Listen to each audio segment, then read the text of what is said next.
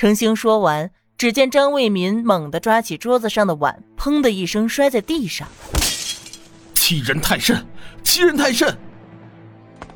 那个叫翠儿的仆妇连忙出来，看着碎了的碗，心疼的哎呦哎呦。少爷呀，不是我说，家里一共就还有两只好碗，您这又摔了一只，今天可怎么吃饭啊？他边说边瞟着程兴，仿佛在告诉他。别想留在这儿吃饭，没有碗用。实际上，他包了伙食的。突然来了客人，他又要额外买肉买菜，自己落的钱不就少了吗？郑伟民也不在意翠儿的话，只管挥挥手让他打扫，然后对着程兴说：“那岳父的意思是，我能有什么意思？只是心疼你们年轻人。”读了这么多年书，本应该大展拳脚，在家里的支持谋个前程，怎么就……唉。张卫民刚回来的时候还说在政府谋了个职位，当初的张卫民嫌职位小，并不在意，长时间不去报道，那职位自然也不能给他保留。当初走的还是江韵仪的门路，现在嘛，连个政府的门都摸不着了。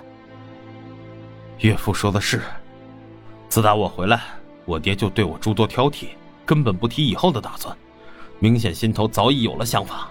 这次，更是逼我来上海，自己在家偷偷的过继了儿子，宠妾灭妻，放逐长子。他这样对我，也不怕以后，也不怕以后死了无人摔盆儿。张卫民面庞都扭曲了，只觉得全世界都在和他作对。他空有一身才华，却无处施展，真真是气煞人也。看得程兴心中纳闷我也要尽快回金南。你既然心里有气，何不回去亲自看看，也问问你爹为什么要这么做？万一你爹有什么苦衷呢？他能有什么苦衷？见色忘义罢了。那新莲姨娘也不知道是几世修成的狐狸精。每每迷得我爹头晕脑胀，不知道要干出多少糊涂事儿。可怜我娘一心为了这个家，到老还要被他欺负。张卫民怒从心头起，恶向胆边生。岳父等着我，咱们一起回金南，我要亲自问问他，到底凭什么这么对待我和我娘。张卫民就这么跟着程兴两口子回了金南。他本来想着家里出了这么大的事儿。退了剩下的租金，解雇了佣人，带着程玉芬和剩下的那点钱回去。不料程玉芬却不这么想，反而一改最近的蛮横，变得体贴起来。伟明哥，我总觉得公公婆婆不会这么对你的，说不定，说不定是气你前阵子的不上进，想出这个法子来激将你，让你发愤图强。程玉芬居然能说出这么一番道理来。着实让张卫民惊讶，而且完全是站在了心疼他的角度上，让张卫民本来对程玉芬快要消耗光的那一点愧疚也生了出来。你不知道我爹做的有多过分，怎么可能仅仅是因为要逼我上进？张卫民正要细细和他解释，不料被他打断。伟民哥，这样好了，你先回去金南家里看看，我给你守住这个家。如果公公是真的要考验你，那咱们再看以后怎么办。他既然这么做，意思就是想要你留在家里，留在他的身边。那到时候我再回去，咱们呀就陪在父母身边，好好尽孝。亲爹亲娘没有什么好计较的。可退一万步来说，要是公公真的有了什么其他的想法，那我更要守住这里了。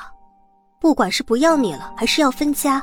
你总要拿回属于自己的那一份，到时候咱们就把这个房子买下来，在上海过日子，你觉得呢，文明哥？这番话说的入情入理，进可攻，退可守，简直要说到张卫民的心坎里去了。当然，这些话是程太太教给程玉芬的，否则以程玉芬的脑子，怎么能说出这些话呢？还不等话说完，就把人给惹恼了。那两个人干起架来，就什么事儿都办不成了。听在张卫民的耳中，大大的安抚了他被父母抛弃的事实，给了他一点幻想，还告诉他分家还可以分财产。对呀，从古到今哪有分家不分财产的呢？他们张家那么大的产业，他爹就算再不喜欢他，要赶他出门，也要把财产分给他吧，最起码得分上一半。既然能分得财产，那以后也就不必害怕。他刚刚听到这个消息，更多的是万一被父母抛弃，以后没有钱可怎么办？对这件事的害怕，现在最起码心里稳定了一些。看着眼前的程玉芬。自然也顺眼了许多。人总是在经历困难的时候，才能看清楚周遭人的心。他心酸的叹了一句，又深沉的摸了摸程玉芬的脸。玉芬，你放心。等到他们走后，翠儿擦着手，紧张的对程玉芬说：“小姐，我能不能回家去啊？”怎么了？说好是住在家里的，反正一楼有佣人房。翠儿是陈壮的妹子，日常干活虽然不太精细，但很会捧着程玉芬。程玉芬说话自然也给她一分面子。最近不是都说有个抢劫杀人犯在城里流窜，我家人担心我，给我捎了信儿，让我回去住两天，到时候我哥来接我。翠儿脸上浮现出恐惧。他靠近程玉芬，趴在她的耳边小声的说着：“听说那个恶人不光是抢劫，屋子里要是有女人的话，还会……”听得程玉芬脸色都变了，伸手拉着他：“翠儿，好翠儿，你可不能走，要不然家里就剩我一个，要是有什么坏人来了，我可怎么办？”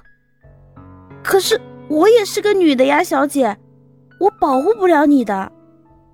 翠儿的脸上不大情愿。你保护不了我。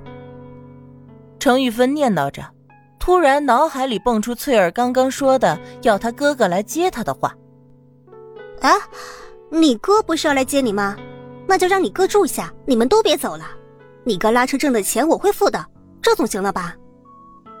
小姐，翠儿有些为难。哎呀。这几天你就不要回去了，我给你发奖金，额外给你一块钱，总行了吧？程玉芬当真是害怕了，她在金南哪里听说过有什么入室抢劫杀人的呢？这上海虽然过得舒服，可是稀奇古怪的事情也不少，吓人的事情那是更多。